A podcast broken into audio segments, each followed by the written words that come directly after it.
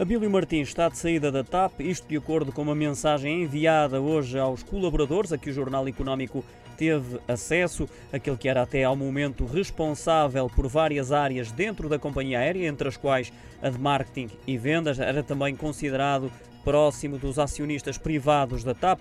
Nessa mensagem faz um balanço do trabalho desenvolvido e relembra as mudanças feitas na forma como a companhia encara o cliente e passou a apostar fortemente na digitalização, que levou, segundo o responsável, a um crescimento de 129% das vendas nos canais digitais. Sublinha ainda que o foco de toda a organização no cliente permitiu que a TAP deixasse de ser a segunda pior companhia da Star Alliance e passasse a integrar a média da indústria indústria. A saída de Abílio Martins surge numa altura na qual o Estado assumiu o controlo da TAP. Existe uma grande incerteza quanto ao futuro da companhia devido à crise no setor provocado pela pandemia da Covid-19. A empresa teve de recorrer a uma injeção de capitais públicos e terá de realizar uma dura reestruturação por imposição de Bruxelas.